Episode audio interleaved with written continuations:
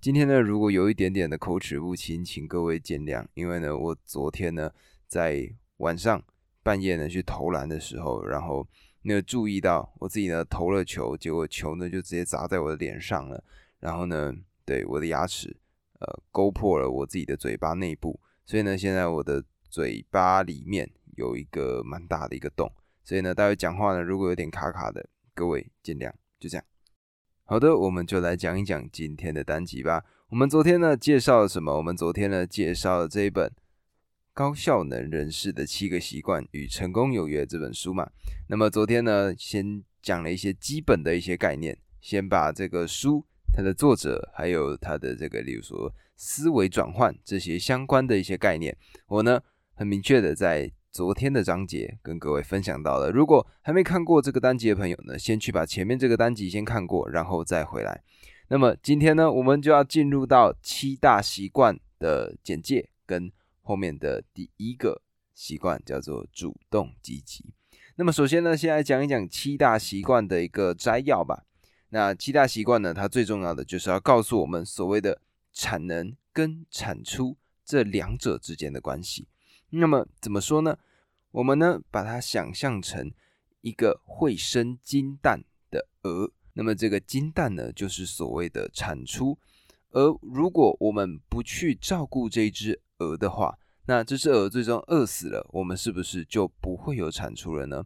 所以呢，我们同时也必须要照顾到这只鹅，也就是所谓的产能。举个例子好了，我们呢出游基本上就会希望可以坐的是汽车嘛。那么我们呢需要的是它的目的是汽车载我们出去玩，这个为我们节省时间、旅游时间的这个工具。但是呢，它是一个结果。如果我们平常不去保养这台车，那这台车呢，最终可能呢就会出现很多的问题，例如说引擎啊发不动，或者说呢它的车灯有问题，或者呢它会有其他大大小小的状况，例如说冷气坏掉。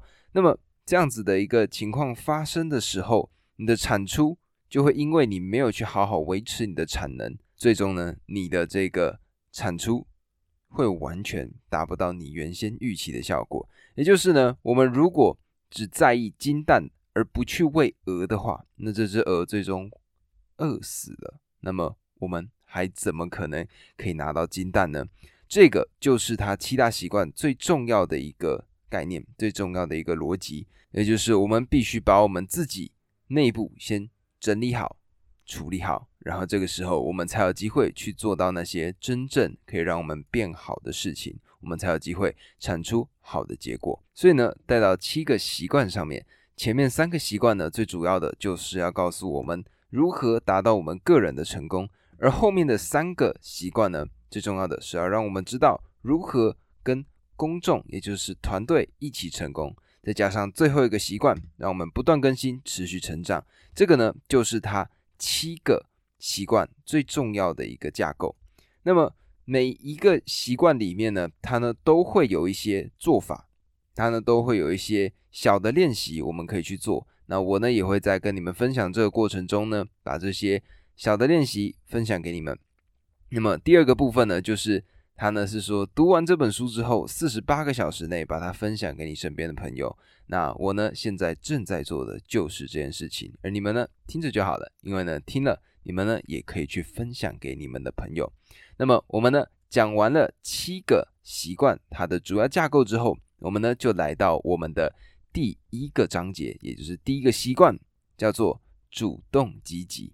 那么什么是主动积极呢？各位，现在你们先闭上眼睛。然后呢？现在想象一下，你呢？你的灵魂离开你的身体，然后呢，在房间的另外一个角落看着你自己。你这时候是什么心情？而这个时候，你是不是会纳闷：我到底在干嘛？这个呢，就是我们人类独有的一种能力。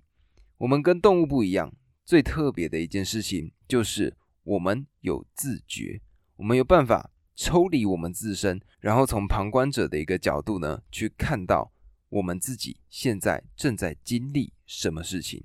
但是，如果我们仔细的去观察我们的日常生活，很多时候呢，我们都是什么样的刺激来了一个什么样的反应，例如说呢，今天有一个人他呢对你恶言相向，那么你呢就因此觉得难过，觉得不舒服，觉得不开心。这个呢就是一种刺激到反应的一个过程。但是这样子的一个状态，也就是刺激就直接进入到反应，这个呢其实就是所有动物都可以拥有的一种情绪。例如说，狗狗它们饿了就会去吃东西；，例如说，猫咪渴了，它们呢就会喝东西；，例如说呢。他们被惊动了一下，他们就会躲。他们呢，一个刺激一过来，这个时候呢，就会跳出来有另外一个反应，这是一瞬间马上就有的事情。但是我们人类不一样，我们拥有的是自觉。怎么这样说呢？举例而言，例如说，假设我们今天呢看到外面天气不好，这个时候有些人呢，如果没有这个自觉的心态的话，可能就会一瞬间进入到制约的模式，也就是。天气不好，所以呢，我的心情也跟着不好。但是呢，我们往往都忽略了我们有自觉这一件事情。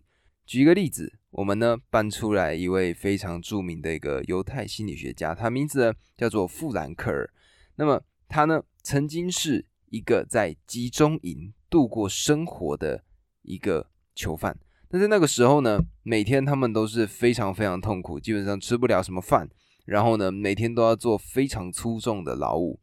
那么，在面对到这样子的情况呢，我们如果是正常人，我们会怎么做？我们可能就怨天尤人啊，然后呢，觉得说，哈，这个世界怎么这么不公平？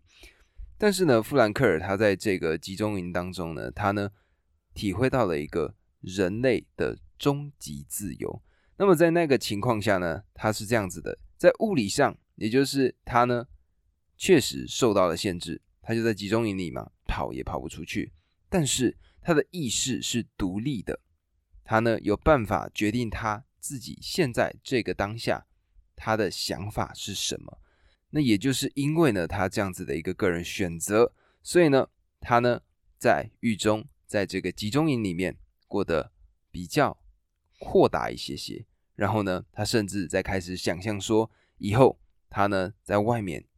以后自由的时候要怎么样跟别人分享他以前在集中营里面的经验？那么他呢还特地为了这段经验写出了一本书。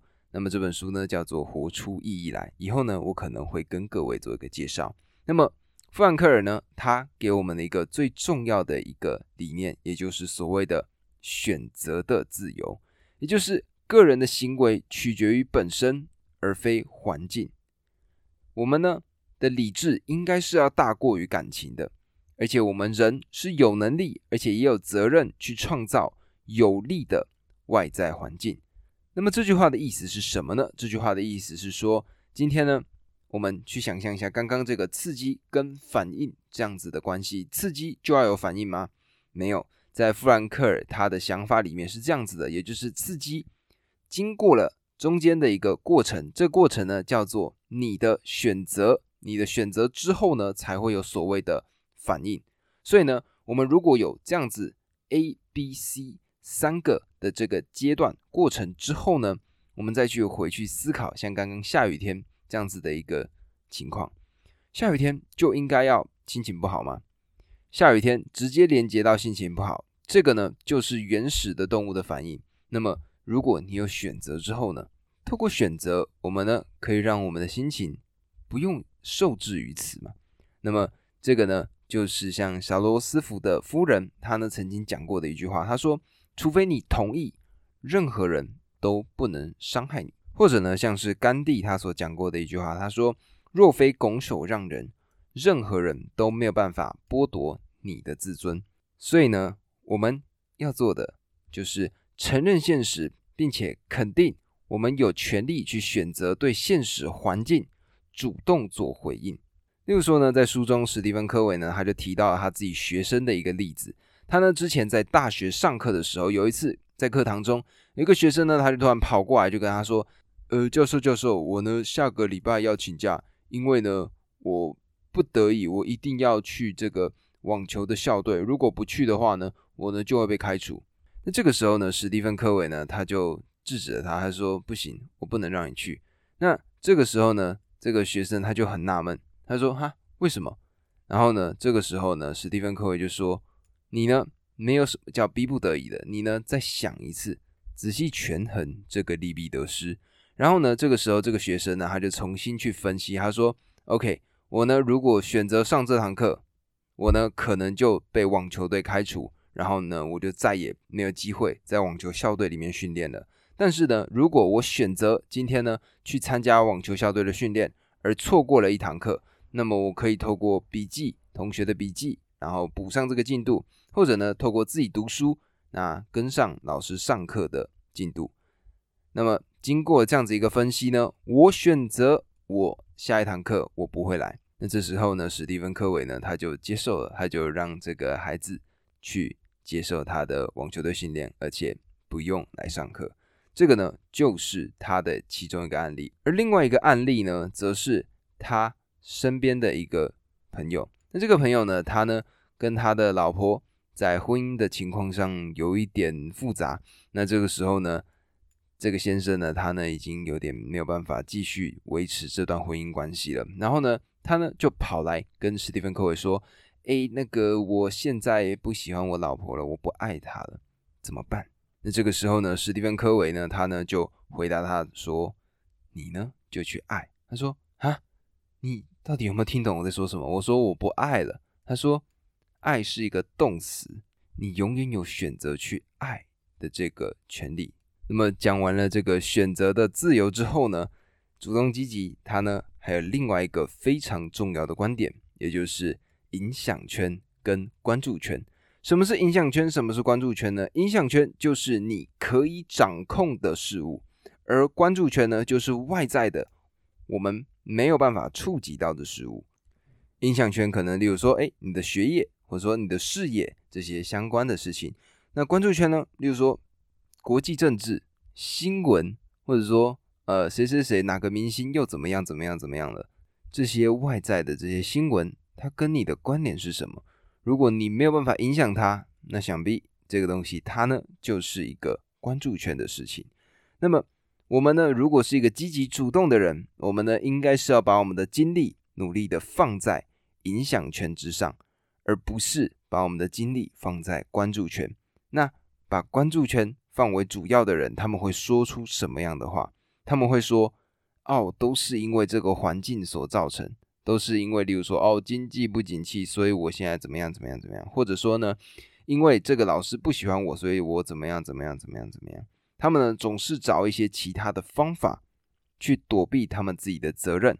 而相对应的呢，这些主动积极的人，他们关注在自己影响圈的人呢，他们会是这样子说的：他们是说，OK。”我可以怎么做？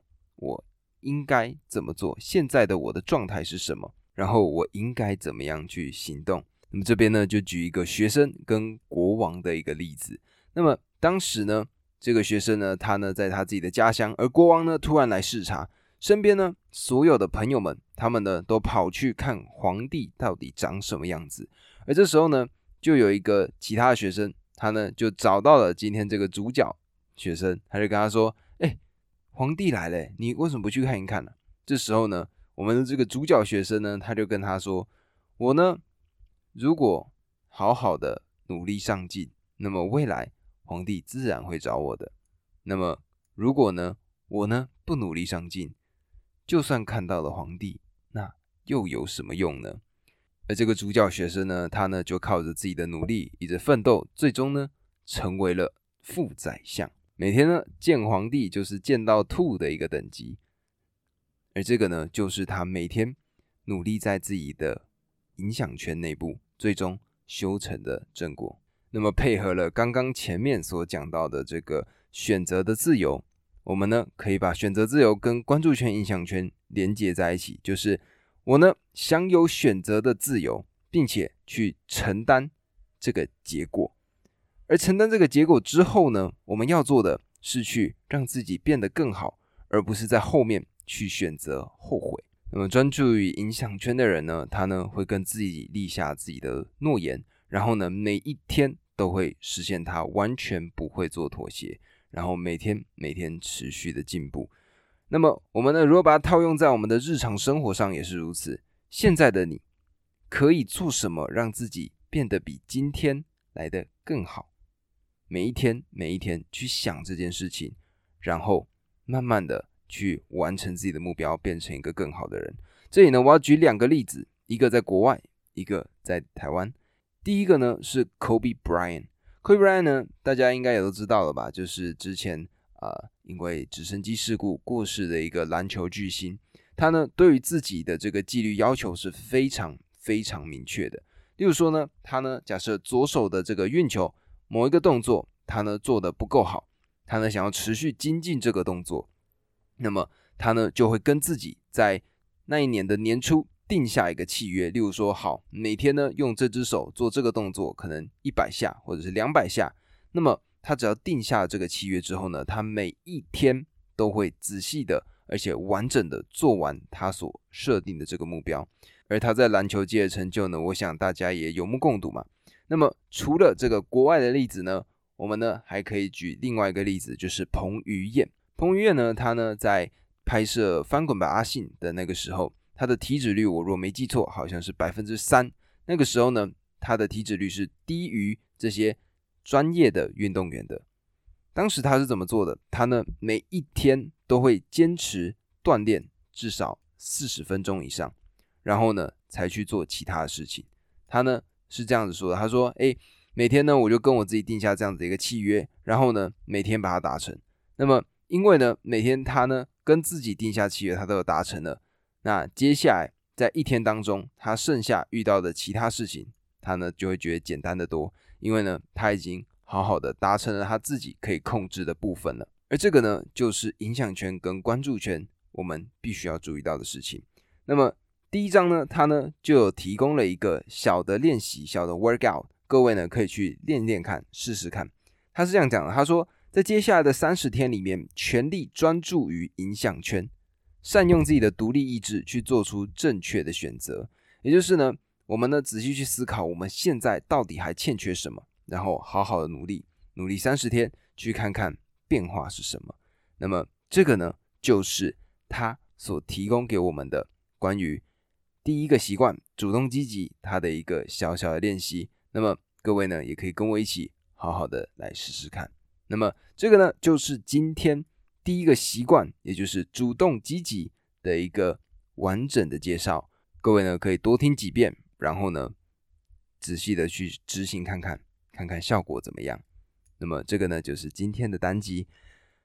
我呢，近期呢看完了最后机会大学，然后我觉得呢，这个。作品这个纪录片非常非常好看，它里面呢就是在告诉这些美国比较底层的大学生，他们呢去把握机会，然后变成一个更好的篮球员，得到奖学金，然后翻转自己的人生。我觉得呢，在这部作品里面呢，你就可以看到那个教练，他的名字呢叫做 Mosley 莫斯利。那么这个莫斯利呢，他呢就非常用心的带这些孩子，然后在看这些。纪录片的过程中呢，你可以理解到一个教练他带领球员是一件多么困难的事情。你呢要敦促他，有些时候呢又要激励他，有些时候呢又要在错误的地方进行修正。然后呢，球员的态度不佳的时候呢，你要责骂他。他有很多很多的细节。那我在看这一部作品的时候呢，就觉得哇哦，教练真的是一个非常有意思的一个角色。